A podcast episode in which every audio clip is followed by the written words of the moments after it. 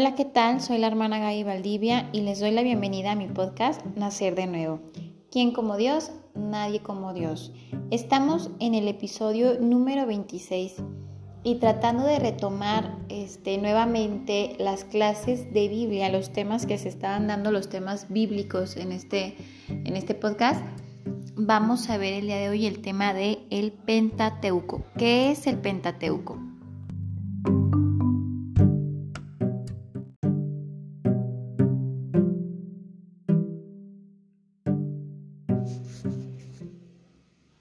Pentateuco. Los cinco primeros libros de la Biblia reciben entre los judíos el nombre genérico de ley, Torah.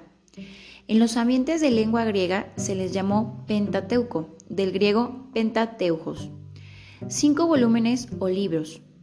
Los nombres con los que conocemos actualmente a cada uno de estos cinco libros están tomados de la versión griega Génesis o origen del mundo, Éxodo o salida de Egipto, Levítico o ley de los sacerdotes de la tribu de Leví, números o censo del pueblo, Deuteronomio o segunda ley. Los estudios sobre estos libros han puesto de relieve la variedad de estilos, las repeticiones y el desorden de los relatos que impiden ver en el Pentateuco la obra de un único autor. Son varias las teorías que han propuesto para explicar estas divergencias teorías que se pueden leer en la introducción más amplia a la Biblia o en textos especializados. En estos libros vemos la relación de Dios con los hombres. Estas relaciones de Dios con los hombres son el fundamento de la religión judía. En estas perspectivas tenemos que entender que el Pentateuco sea la ley o norma básica de toda relación del hombre con Dios, válida por tanto para toda religión. El mensaje del Nuevo Testamento potencia estos fundamentos de la religión de Israel, los trasciende y les da un valor universal. Enfocándonos en todo esto nos damos cuenta que es muy importante hacer un desglose de cada uno de estos cinco libros que conforman el Pentateuco. Vamos a empezar por el libro del Génesis. Claro que toda, todo tema, o sea, va más profundamente meditado y queda con más frutos si ustedes se ponen a leer el libro conforme lo vayamos estudiando aquí.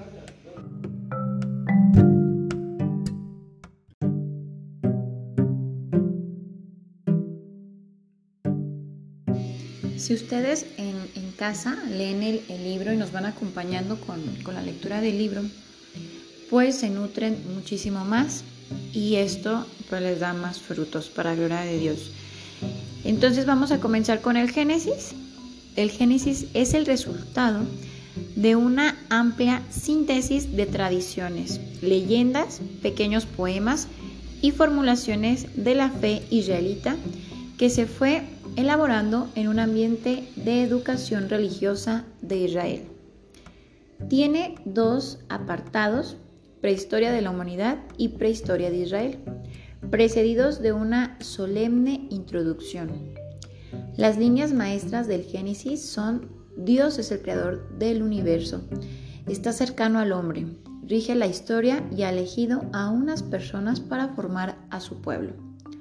La elección se enmarca en bendiciones y promesas. Lo primero que vamos a encontrar en el libro del Génesis es un himno introductorio que abarca todo el capítulo 1 y parte del capítulo 2, o sea, el capítulo 2 hasta el versículo 4. En una época tardía, cuando el conjunto del Pentateuco estaba ya formado, unos catequistas bíblicos pusieron como introducción a toda la Torá, o sea, el Pentateuco, un himno solemne, litúrgico, que ensalza la acción creadora de Dios. Distribuye en una semana para subrayar la importancia del día séptimo, el sábado, día de agradecimiento y de culto a Dios. El himno puede tener orígenes politeístas, babilonios, pero las catequistas, pero los catequistas, perdón, de Israel lo limpiaron de estas reminiscencias. la distribución de las obras creadas se ajustan a los acontecimientos rudimentarios de la época de los autores. Y aquí me gustaría hacer una pausa y comentar sin este, salirnos del tema y, queriendo pues este, hacer como un enfoque a que, todos los libros de la Biblia, así como se los dije en el primer episodio que fue Introducción a la Biblia, vimos que todos los libros de la Biblia, aunque tienen diferentes autores, todos los libros son inspirados por Dios y son palabra de Dios. Entonces aquí, aunque veamos que fueron unos catequistas bíblicos, que fueron unos estudiosos del pueblo judío quien formuló o este, formó de esta forma como conocemos el libro del Génesis, de todas formas todo es para la gloria de Dios, todo fue iluminado e inspirado por Dios a través del Espíritu Santo. Y todo es, este, bueno, ya al decir que es palabra de Dios, pues todo a la luz de la fe es historia verídica, es historia que nos ayuda a llevar nuestra vida espiritual y a llevar nuestra propia vida y entender nuestra propia existencia. Porque conforme uno va estudiando la Biblia y la vas leyendo, te das cuenta que en muchas ocasiones tu vida está en diferentes partes. A veces estás como en el principio, que Dios te da todo, empiezas una vida nueva y vuelves a caer en la y caes en la desobediencia, caes en, en la rebeldía y luego tienes que vivir esas consecuencias, luego Dios te vuelve a rescatar, vuelves a tener un principio y luego llega otro momento, otra etapa de tu vida donde estás en esos elegidos y tú puedes decir, ay, ella se siente elegida. No, o sea, todos en alguna parte de nuestra vida somos elegidos por Dios y todos tenemos una misión que tenemos que cumplir. ¿Y cómo podemos saber qué misión tenemos y cómo la tenemos que cumplir? Bueno, pues leyendo la Biblia y estudiando la Biblia y viendo cómo le pasó a todos nuestros antepasados en las Sagradas Escrituras. Entonces continuamos. Nada más era, era ese pequeño comentario para recalcar que es palabra de Dios, que es un libro inspirado por Dios y que todo, todo lo que nos habla es algo real. Recordemos que la palabra de Dios está viva y es eficaz. Y la forma de plasmarlo es en nuestra propia vida. En nuestra propia vida es como vamos dándonos cuenta que todo esto viene de Dios, para gloria de Dios. Entonces pasamos a la siguiente parte, que es la prehistoria de la humanidad. Las tradiciones de las tribus de Israel se remontan hasta Abraham. El vacío de los tiempos anteriores hasta la creación del mundo lo llenan con reminiscencias de tradiciones mesopotámicas, babilonias, fenicias y cananeas a las que dieron la forma religiosa adecuada para su catequesis. En la redacción actual las tenemos agrupadas en dos familias, la de Adán y la de Noé. Las dos viven su drama. Adán y su familia, que lo vemos del capítulo 2 hasta el capítulo 5, versículo 32, el relato actual está dividido en tres actos, presentación de los personajes y su misión, rebeldía y castigo, y el desenlace. Dios coloca al ser humano, hombre y mujer, en su jardín para que lo cultive y viva de él, pero no como dueño absoluto, sino con algunas limitaciones. El hombre no acepta sus limitaciones, su ser de criatura y se revela contra Dios. Instigado por el principio del mal, el antidios, esta, esta rebeldía le trae un castigo para el hombre y su familia. Sufrimientos, riñas, muertes, pérdida de situación laboral. El texto tiene presente no tanto a un individuo cuanto, a su clan o familia.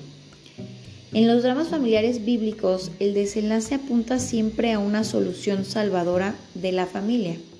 El castigo no es definitivo. Surge ya la promesa de victoria que inicia la línea de promesa y bendición de Israel como parte de la humanidad.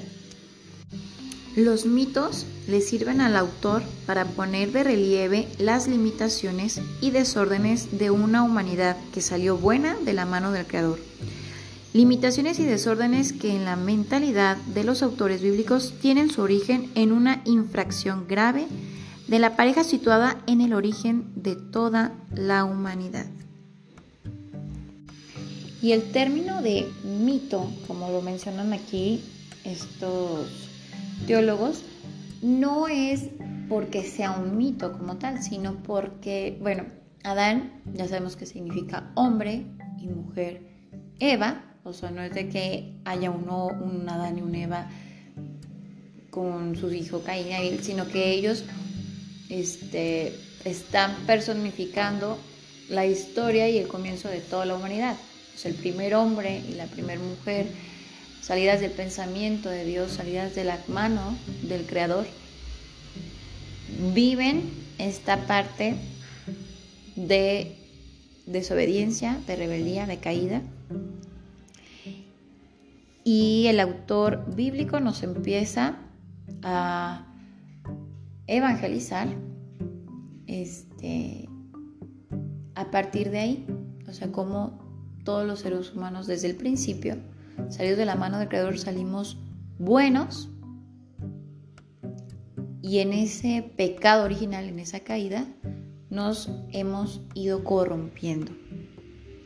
Y por eso después se pasa a la narración de Noé y su familia. En torno a esta tradición se aglutinan unos recuerdos de catástrofes naturales en la tierra surcada por los ríos Tigris e Éufrates los recuerdos coinciden en lo esencial, pero difieren en detalles descriptivos. El deseo de los autores bíblicos de, respetar estas tradiciones hace que a nosotros nos resulte difícil marcar las líneas exactas de los sucesos en que se ve envuelta esta familia. Pero en cambio, sí aparece claro el esquema catequético del autor.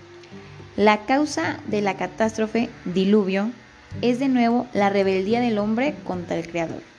La humanidad necesita ser purificada. Solo la familia de Noé se mantiene en la amistad con Dios. El arca se presenta como un recinto de liberación donde se resguardan los gérmenes de la nueva humanidad. El castigo es la pérdida de la situación de la humanidad caracterizada por el pecado o abuso de la naturaleza y desobediencia. ¿Cómo ocurrió con la familia de Adán? Tampoco aquí el castigo es definitivo. De la familia de Noé, protegida por la bendición y la promesa, surge una nueva humanidad con sus luces y sombras.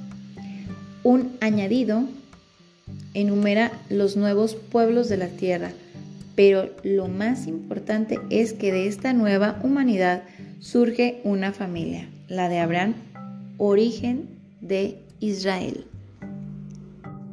Y a partir de aquí, todos estos pasajes se comienzan a ser históricos, historia del pueblo de Israel, prehistoria de Israel.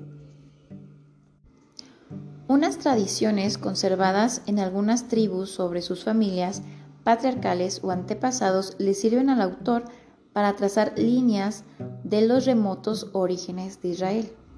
Abraham y su familia.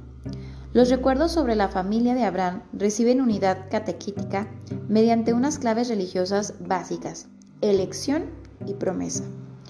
Junto a estas encontramos otras secundarias que dan a todo el relato una tensión literaria característica, anuncio y espera del descendiente con el que se hará realidad la promesa, las pregnaciones del patriarca tomando posesión de la tierra.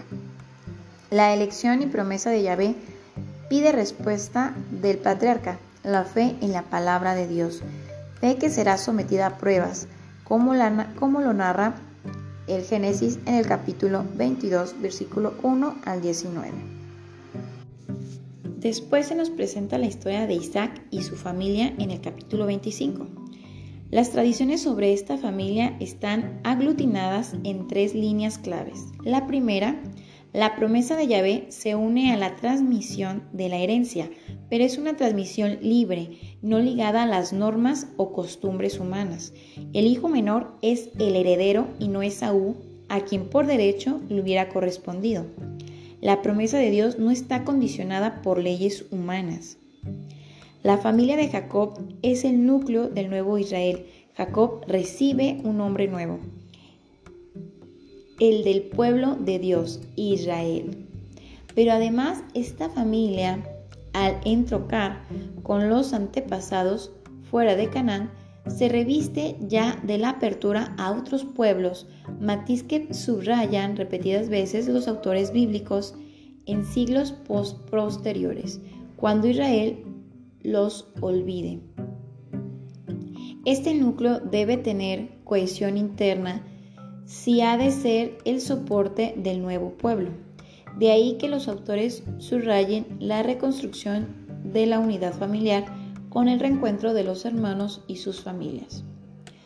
Unas tradiciones sobre el santuario de Betel y el encuentro de Jacob con Dios apuntan el valor religioso del conjunto de tradiciones. La del rapto de Diana en el capítulo 34 es una tradición independiente. Jacob, José y familia. La línea bíblica se concentra ahora primero en la familia de Jacob y luego en la de José, que adquiere un relieve protagonista hasta culminar el ciclo. Las tradiciones sobre la familia de José tienen cierto carácter este, de novela edificante, escrita con unidad literaria, pero como todo el conjunto de las tradiciones patriarcales va recorrida por las líneas claves, promesa, bendición de Yahvé, dificultades, etc. José recibe la protección de Yahvé, tiene éxito en sus funciones como virrey de Egipto y salva y da cohesión a la familia patriarcal. Aunque ustedes pensaron en hacerme daño, Dios lo pensó para bien, para hacer sobrevivir, como hoy ocurre, a un pueblo numeroso. Entonces, las claves pues para leer estas tradiciones patriarcales son llave, elige unas personas, unas familias, para llevar a cabo su plan formar un pueblo suyo, Yahvé promete y concede su ayuda para que las familias hagan realidad este plan.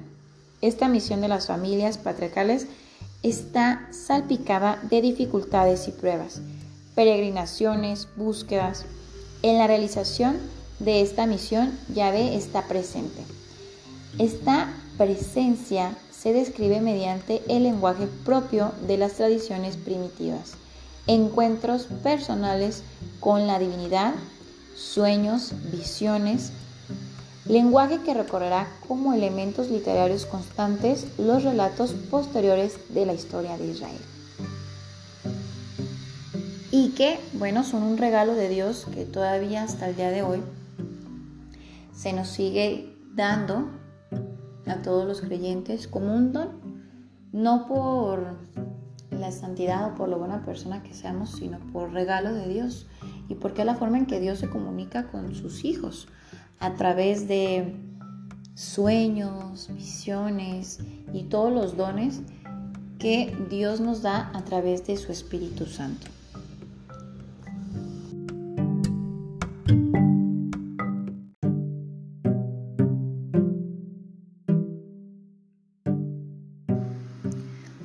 Nos pasamos al libro del Éxodo. Algunas tribus de Israel conservan tradiciones antiguas sobre su estancia en Egipto, su peregrinación por la península del Sinaí y el pacto o la alianza que su Dios Yahvé estableció con ellos. No todos los israelitas estuvieron en Egipto, solo algunos clanes, unos salieron de Egipto entre los años 1720 y 1570 a.C con la expulsión de los Isos, otros escapando de la opresión de Ramsés, II hacia el año 1250 a.C., acaudillados por Moisés. En su reflexión sobre los orígenes como pueblo, Israel se ve reflejado en estas tradiciones.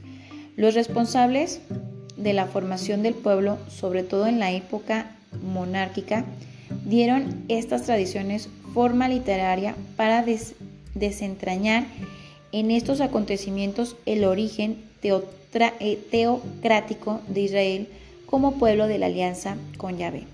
Incluso la elaboración literaria, más que un recuerdo detallado de la opresión en Egipto, recuerda la que sufrían algunas tribus del norte de Palestina bajo el reinado de Salomón en la segunda mitad del siglo X. Al regreso del destierro en Babilonia, las tradiciones del Éxodo se complementan y profundizan desde la nueva experiencia histórica. Descubren la hondura de la alianza con Yahvé, el acompañamiento de su Dios en los avatares de la historia y la vivencia de esta alianza en el culto. La catequesis del Éxodo subraya que Israel es un pueblo con personalidad propia, es el pueblo de Yahvé, pueblo libre y con quien Yahvé ha pactado una alianza eterna. Estas ideas influyeron en la disposición literaria de las tradiciones. Descubrimos tres centros de interés en torno al núcleo de Israel, pueblo libre de Yahvé. Una de ellas es Israel liberado de la esclavitud. Esta acción está narrada como un drama en su prólogo, su nudo y desenlace. El prólogo presenta la escena y los personajes. La escena es un cuadro de opresión los israelitas son unos marginados en la sociedad egipcia. Los israelitas gemían y se quejaban de su servidumbre. Los actores son, por una parte, Yahvé con su pueblo que tiene sus corifeos, Moisés acompañado de Aarón y en cierto modo las parteras. Moisés es el enlace entre Yahvé que libera y el pueblo. Por eso se describe ampliamente su misión su experiencia personal de Dios y de la opresión de sus hermanos. Moisés es descrito como un hombre que ha experimentado en sí mismo el poder liberador de Yahvé. Él es un hombre libre. La experiencia que tiene en un lugar de culto yavista llamado la zarza confirma su misión y que el hombre de este Dios es la garantía de su empresa. Por otra parte, los antagonistas, Faraón y los egipcios, el faraón es un explotador de los hebreos, un arrogante que no rehuye enfrentarse con Yahvé. Los dos grupos de actores quedan frente a frente. El nudo. Este núcleo dramático tiene 12 escenas en las que se realizan unas señales. El callado, el agua, las ranas, los mosquitos, los tábanos, la peste, las úlceras, el granizo, la langosta, las tinieblas, la muerte de los primogénitos y la muerte de los egipcios.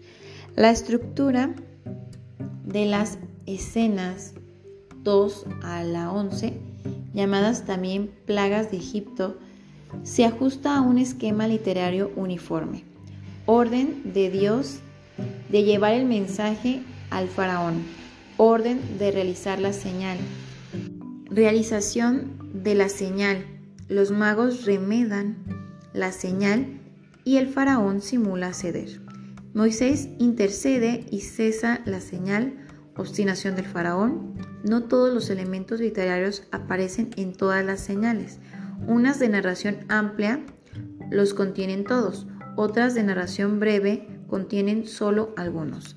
Las narraciones amplias y breves se distribuyen de forma esquemática, una breve y dos amplias, una breve.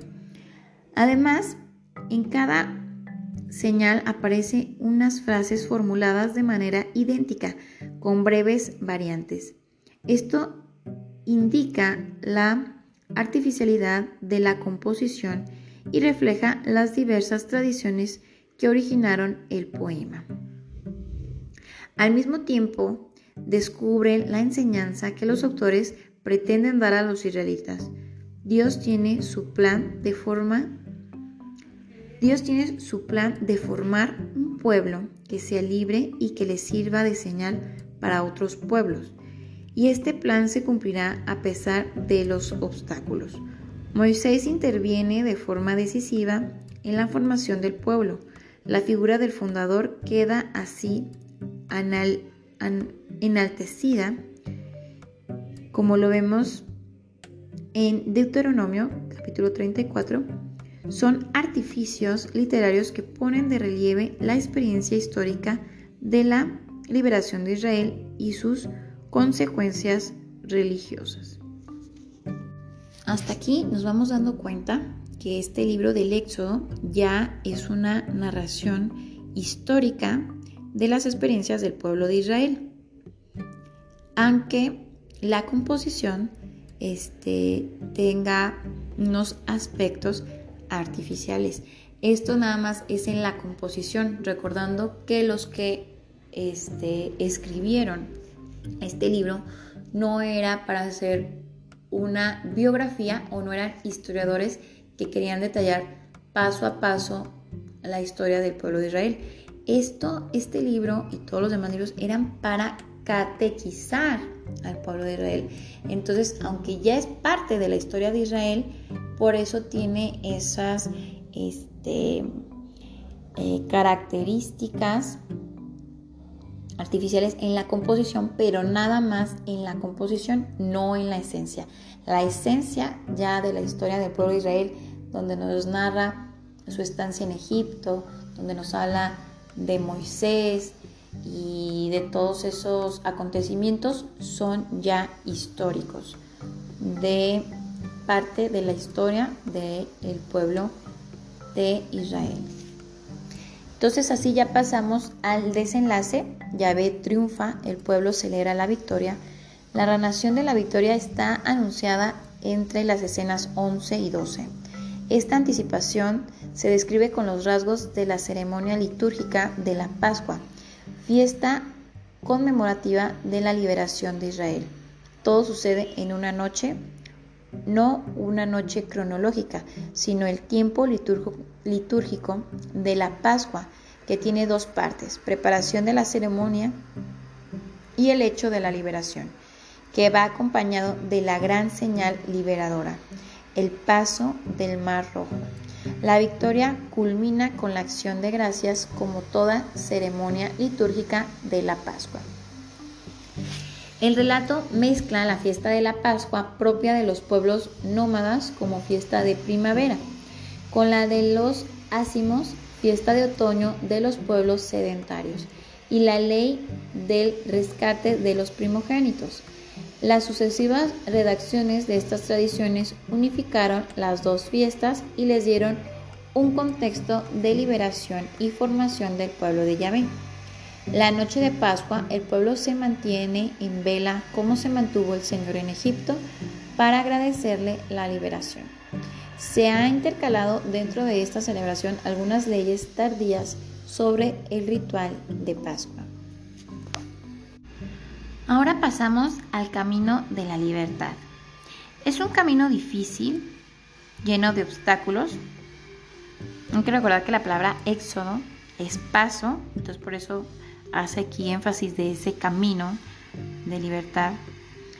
Es un camino difícil, lleno de obstáculos normales en una marcha por terrenos inhóspitos, carencia de agua, de alimentos, enfrentamientos con los pueblos que se oponen a su marcha y problemas internos surgidos en esta aglomeración de personas.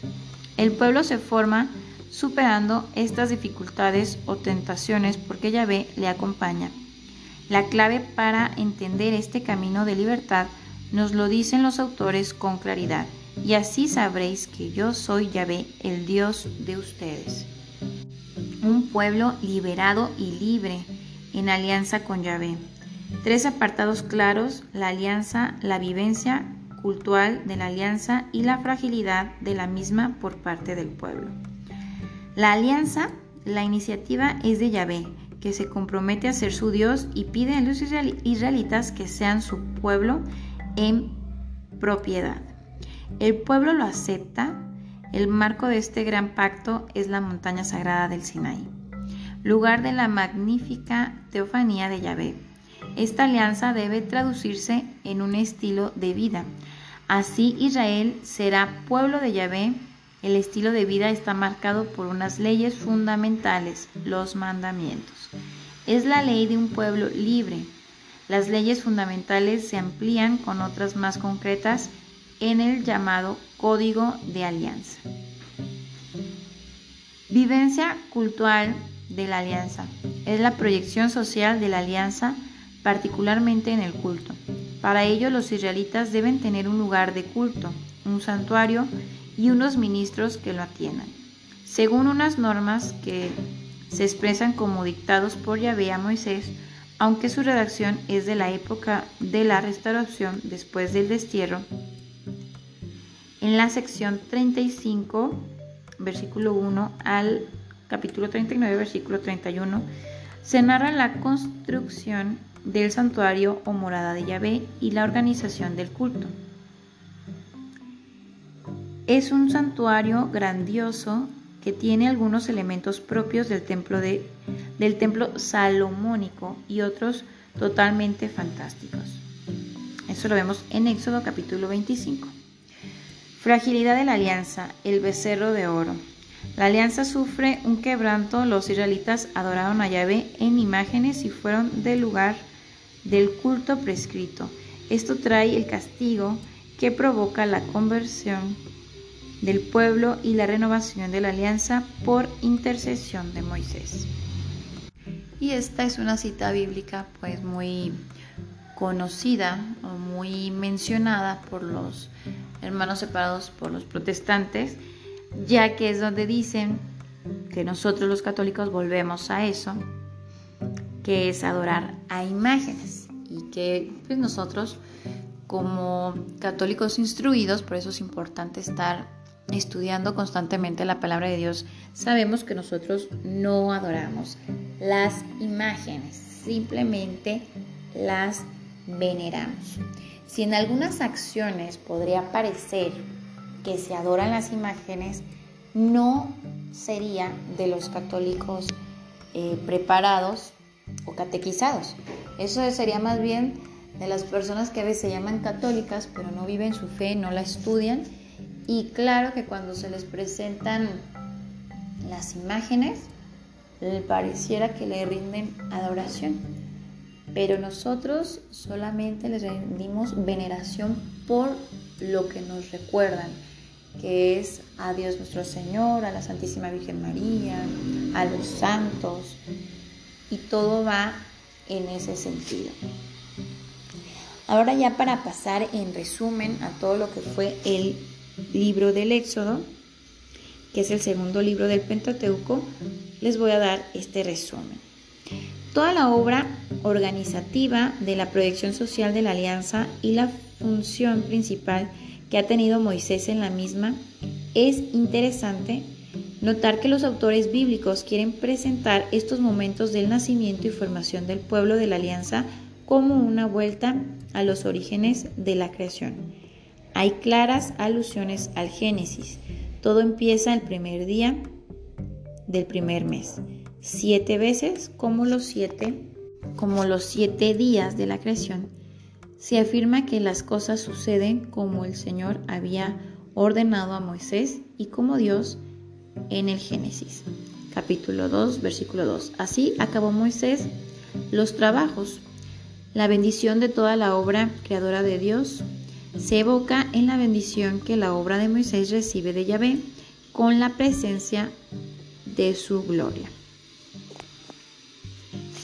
Y ahora este, terminamos el libro del Éxodo y nos pasamos al tercer libro del Pentateuco que es el Levítico.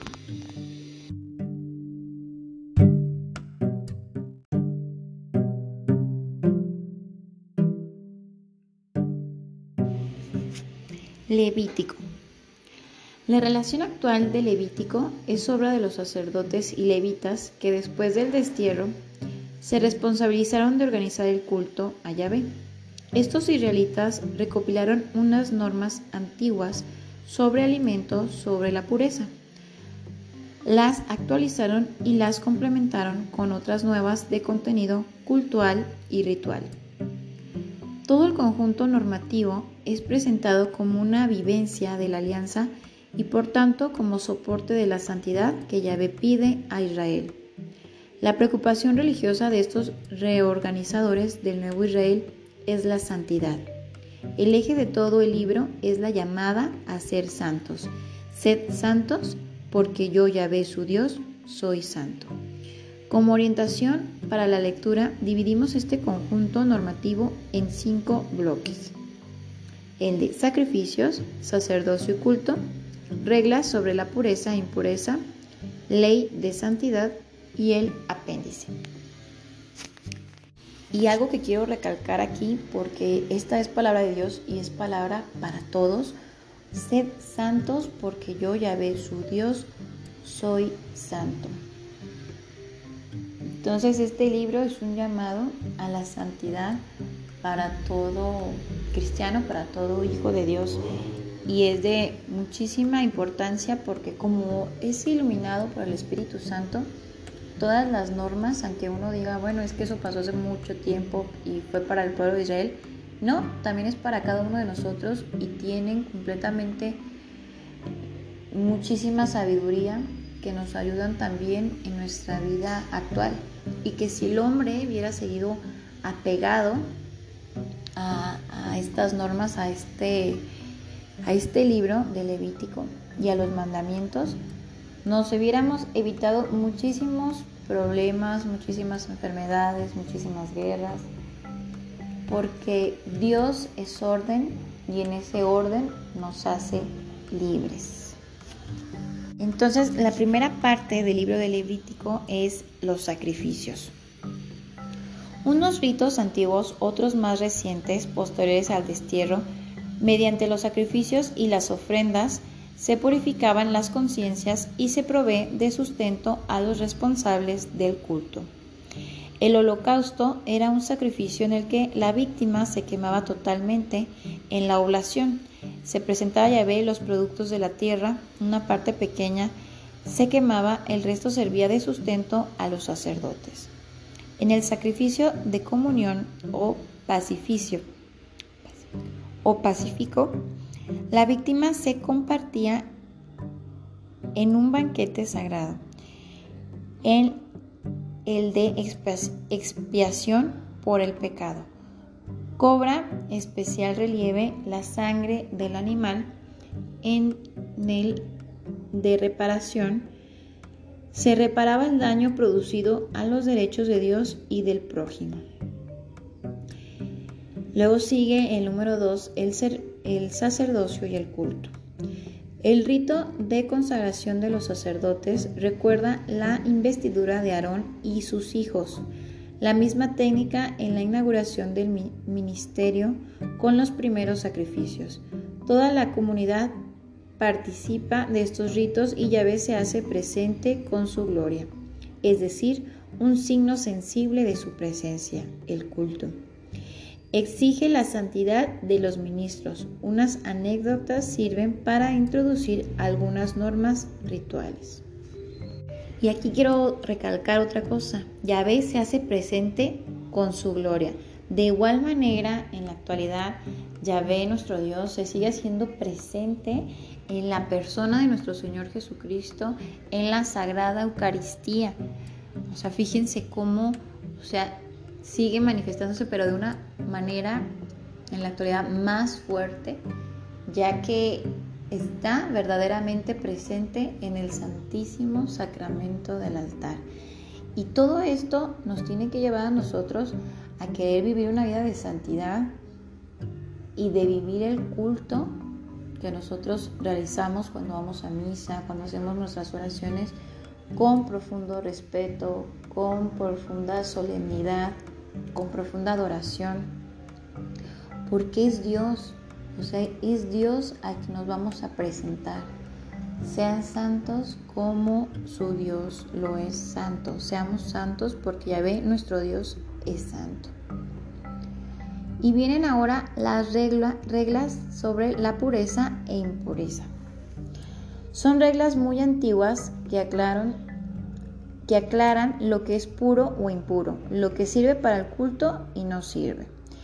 Este catálogo de impurezas hay que situarlo dentro de una sociedad que entiende el culto como un contacto físico con la divinidad. De él se excluye todo lo que humanamente se considera indecoroso o poco apto para ofrecer al Señor en sacrificio. Estas reglas se aplican a los animales, a situaciones humanas como el parto, a la lepra y a los flujos sexuales, al deterioro de vestidos y otros objetos. El ideal que propugna el Levítico es el de una pureza moral. Los profetas superarán estas normas y propondrán como ideal la pureza del corazón. Jesús trasciende totalmente estas prescripciones, como lo vemos en Mateo capítulo 15, versículo del 10 al 20. Así pasamos al número 4, el día de la expansión, expiación. Estas fiestas, esta fiesta peculiar de, de expiación de toda la comunidad la estableció Israel en época tardía el ritual combina un rito primitivo envío al desierto del macho cabrío con el rito del sacrificio de expiación. Y luego viene el número 5 que es ley de santidad. Es un verdadero código o recopilación de leyes de tipo ritual que estaba vigente en la época de Ezequiel. Las normas recogidas aquí afectan a las ofrendas, a las relaciones sexuales, a los deberes religiosos y sociales, a los sacerdotes, a los manjares sagrados, a la celebración de las fiestas y de los años sabáticos y jubilares. La mayoría de estas normas llevan el refrendo del mismo Dios. Yo ya ve su Dios. Todo este conjunto normativo recibe unidad del principio clave del Levítico. Sed santos porque yo ya ve su Dios soy santo y no lo vuelve a repetir. Sed santos porque yo, Yahvé su Dios, soy santo. Y en la actualidad, pues lo podemos eh, llevar a cabo, como les venía diciendo, en la forma en que nosotros llevamos nuestro culto, nuestra misa, nuestra oración, los sacramentos, todo hacerlo de la mejor forma posible para darle gloria a Dios. Y en el último apéndice, que es el apéndice, dice, es un manual, el Levítico es un manual sobre el templo escrito después del destierro. El Levítico lo relaciona con las leyes del Sinaí para darle valor religioso. Y con eso terminamos de darle esa pasada rápida al libro de Levítico, pero como les dije en el de Génesis, lo más importante y valioso de toda esta enseñanza es de que fueran acompañándome leyendo cada libro a su paso. Por ejemplo, si ya este, se aventaron el, el programa, el tema, bueno, pues empezar a leer Génesis, luego Éxodo, Levítico y así sucesivamente hasta completar el Pentateuco ya que es pues de mucha sabiduría, pues es palabra de Dios y es algo que tenemos que tener siempre en nuestra mente y en nuestro corazón. Ahora nos pasamos al libro de los números.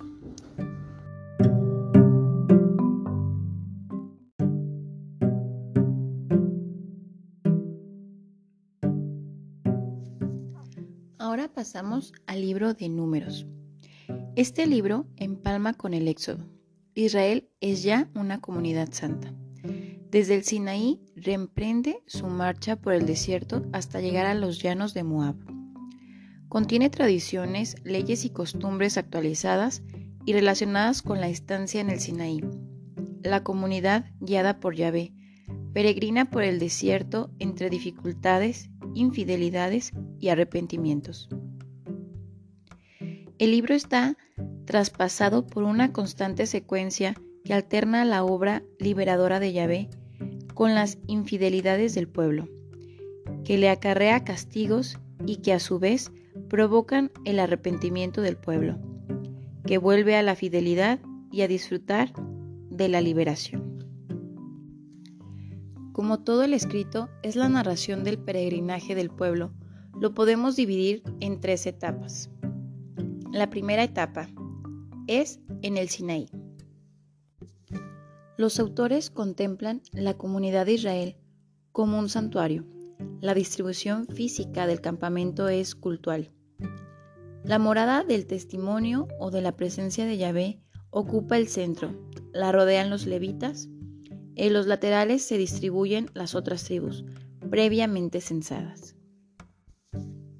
Este campamento santuario se rige por unas normas que amparan la santidad del pueblo y todas sus manifestaciones cultuales.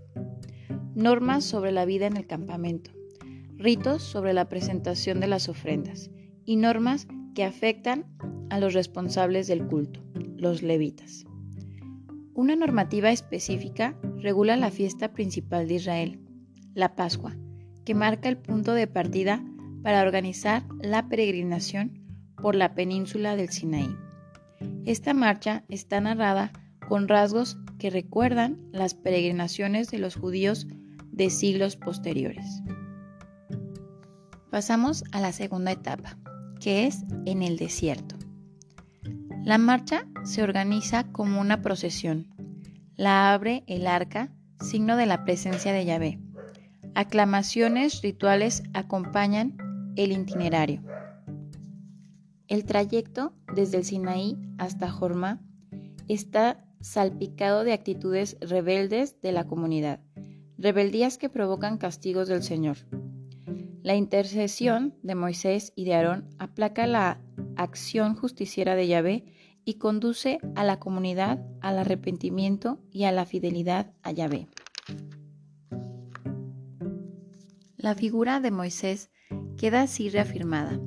Él es de toda confianza en mi casa, boca a boca hablo con él abiertamente y no en enigmas, y contempla la imagen de Yahvé.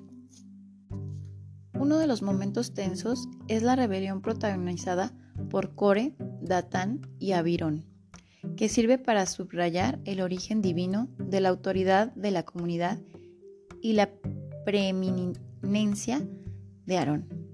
Este episodio es ampliado con diversas leyes rituales y episodios diversos.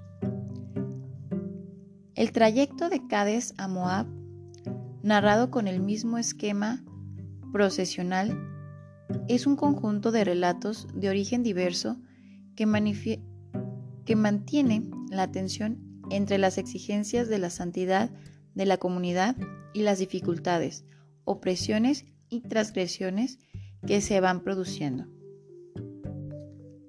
Ahora pasamos a la tercera etapa, que es de Cades a Moab. Un relato folclórico recoge la tradición más importante de este libro, los oráculos de Balán. Son piezas antiquísimas que puestas en boca de un enemigo de Israel profetiza la prosperidad futura de Israel. Será un pueblo elegido por Dios para una misión especial. No se puede hacer la guerra contra él porque Dios le acompaña, es un pueblo fuerte y hermoso.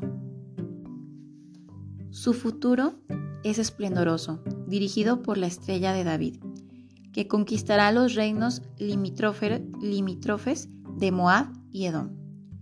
Nuevas instrucciones sobre el censo, sobre la herencia de las hijas, sobre los sacrificios y fiestas, sobre los votos, enmarcadas algunas de ellas en episodios concretos, complementan la peregrinación por el desierto. A modo de apéndice, se han añadido unas notas geográficas y unas leyes reguladoras del reparto del territorio de Canaán. Y ahora pasaremos al último libro del Pentateuco que es Deuteronomio.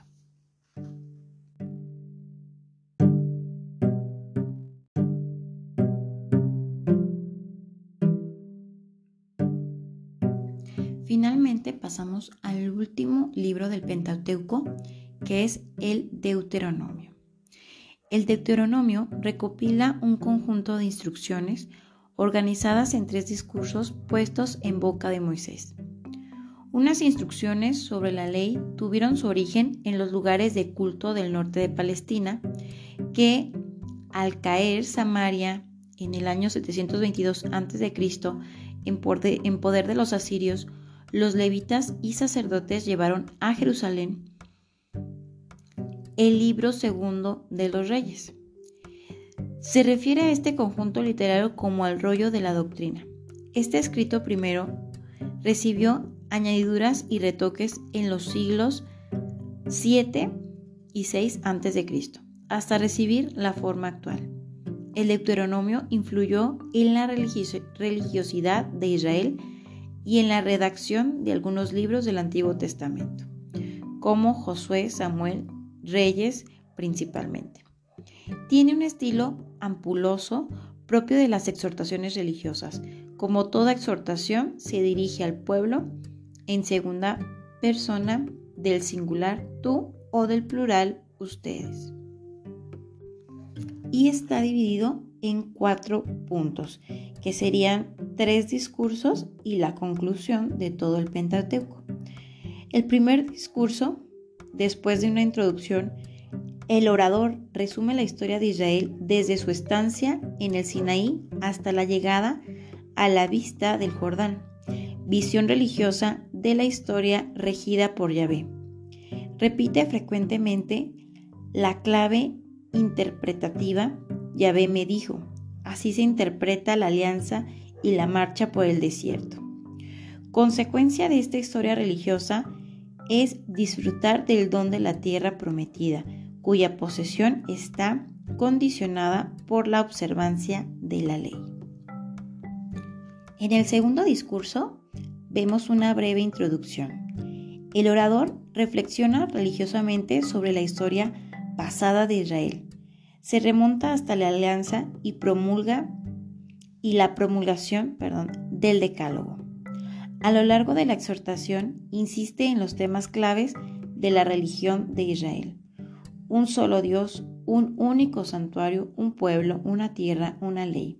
La fe en Yahvé, el Dios único del pueblo, el centro de la religiosidad de Israel.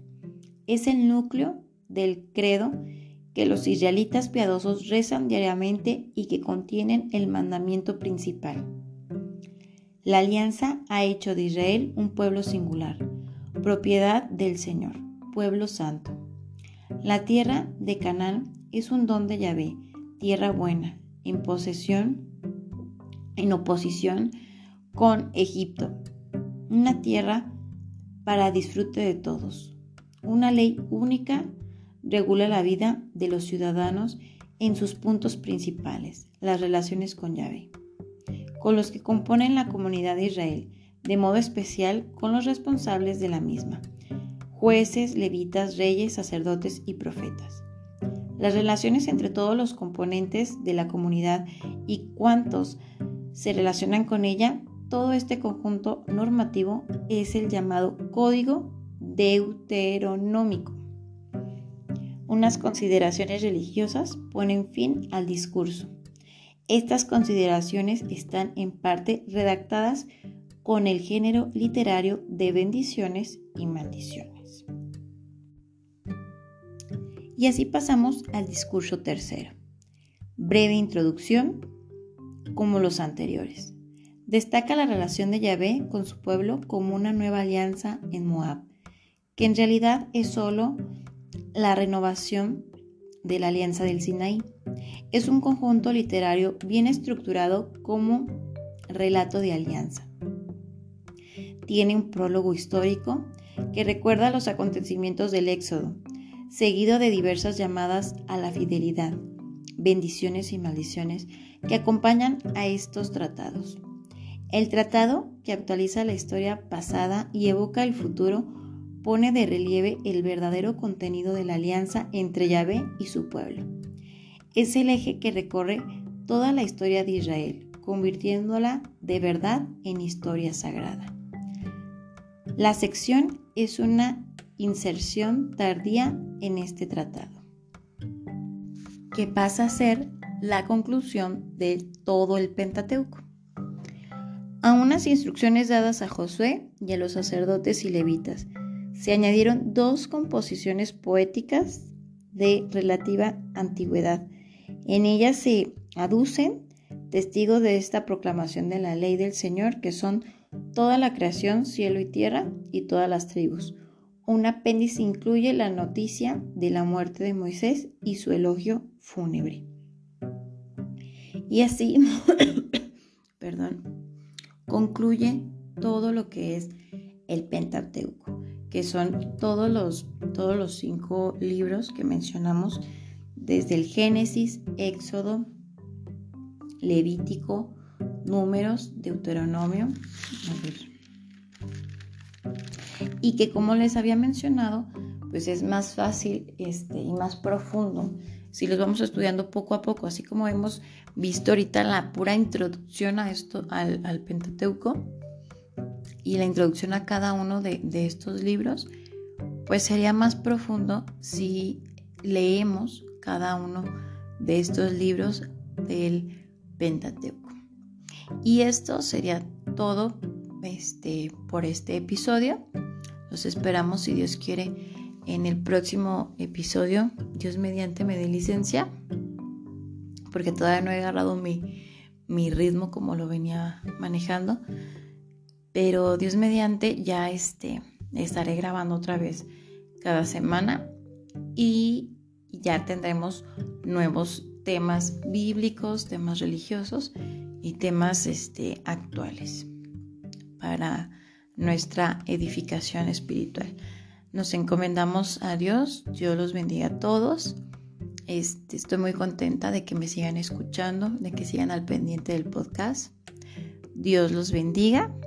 Nos vemos hasta la próxima. Paz y bien.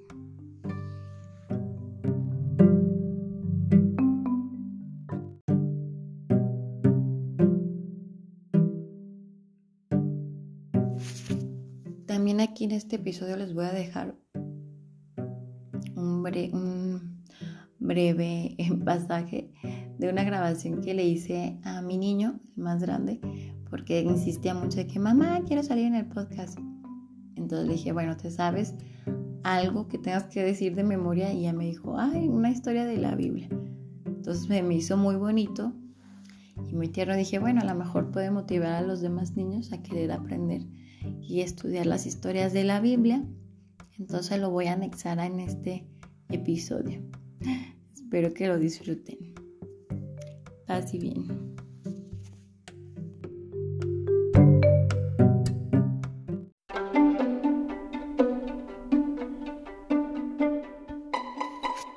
Tal? Soy la hermana Gaby Valdivia y este es un programa especial. Les quiero presentar a mi hijo Cristian Gabriel tiene siete años y él también tiene mucho conocimiento acerca de las historias de la Biblia y el día de hoy a todos sus amiguitos y a todos los niños que nos estén escuchando les va a narrar la historia del rey David. Con ustedes, Cristian Gabriel. Hola, ah, hola. En eh, un día Samuel estaba caminando. Pero, pelo, pero Dios le lumbo le dijo que vaya a la ciudad que se llamaba Belén. Él le hizo casa y fue. Contó una casa y, y dijo al Señor que le muestre sus hijos. Entonces él vio los hijos, pero le dijo Dios que vea su corazón. Y él le hizo caso y, le dijo al hombre que tú tenías diez y el otro. Y dijo el hombre que es, el más chiquito, se llamaba David. Él fue a verlo y le dijo que un día vas a pelear con el gigante. Y un día lo benecieron y, sus hermanos iban a pelear con el gigante Goliat.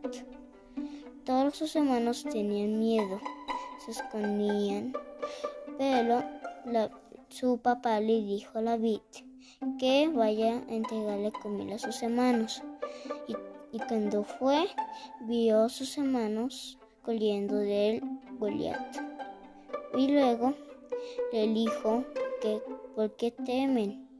Yo se peleé, yo se peleó con el gigante. Y, y, su hermano salió corriendo. Y, y entonces, cuando iban a pelear todos los soldados con el David, otra vez tenía miedo. Pero David se enfrentó y dijo, y luego dijo, tú, tú con tu amarula y con tu espada gigante, tú con tu amarula y tu espada gigante, y yo con la fuerza de Dios. Era una piedra y una soga. El, Goliat le iba a pegar con una, con una espada. Él se agachó. Luego, con, con soga y le, tiró. Le tiró en la cabeza y se cayó tirado. Y luego, luego agarró la espada y dijo, mi Dios es más fuerte. Y fin. Muchas gracias, Cristian. ¿Te gustó habernos contado la historia del rey David? Sí. ¿Por qué te gusta mucho la historia del rey David? Me gusta la parte de un evento gigante. Muy bien. ¿Y qué consejo les puedes dar a nuestros amiguitos a ejemplo del rey David? Que él era muy valiente, porque él, con él, él, él, él mira, los licos no, son, no tienen mucho sin ayuda de Dios. Los licos no sienten que tienen más. Entonces, entonces si tienes ayuda de Dios, tienes más que los licos. Y la vid no, era lico, pero tenía la ayuda de Dios. Y, Dios le dio la fuerza, la valentía para pelear con el gigante Goliath. Y con eso venció y se casó con la princesa y se hizo ley. Muy bien. Muchas gracias por esta participación. Te vamos a tener de invitado en otra en otro episodio para que sigas aprendiendo y enseñando a todos los niños que nos escuchan las historias de la Biblia. Esto fue todo por hoy. Nos despedimos. Que tengan muy bonita noche. Dios los bendiga. Paz y bien. Adiós.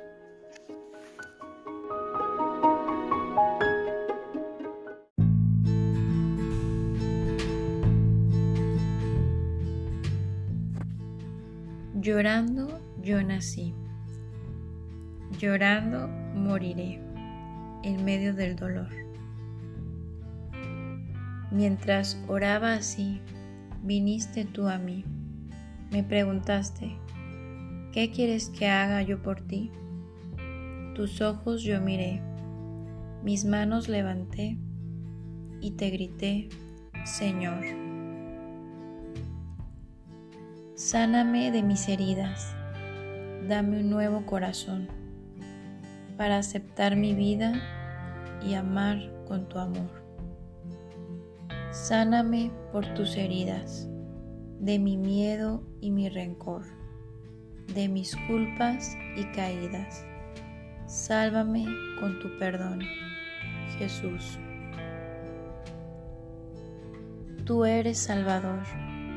El Padre te envió al mundo por amor y yo estoy aquí porque confío en ti, pues bajo el cielo no hay otro nombre con poder. A ti levantaré mis manos y mi voz, gritándote, Señor. Ya no quiero ser el mismo, quiero amar y perdonar. Yo quiero nacer de nuevo y en tu nombre comenzar. Jesús.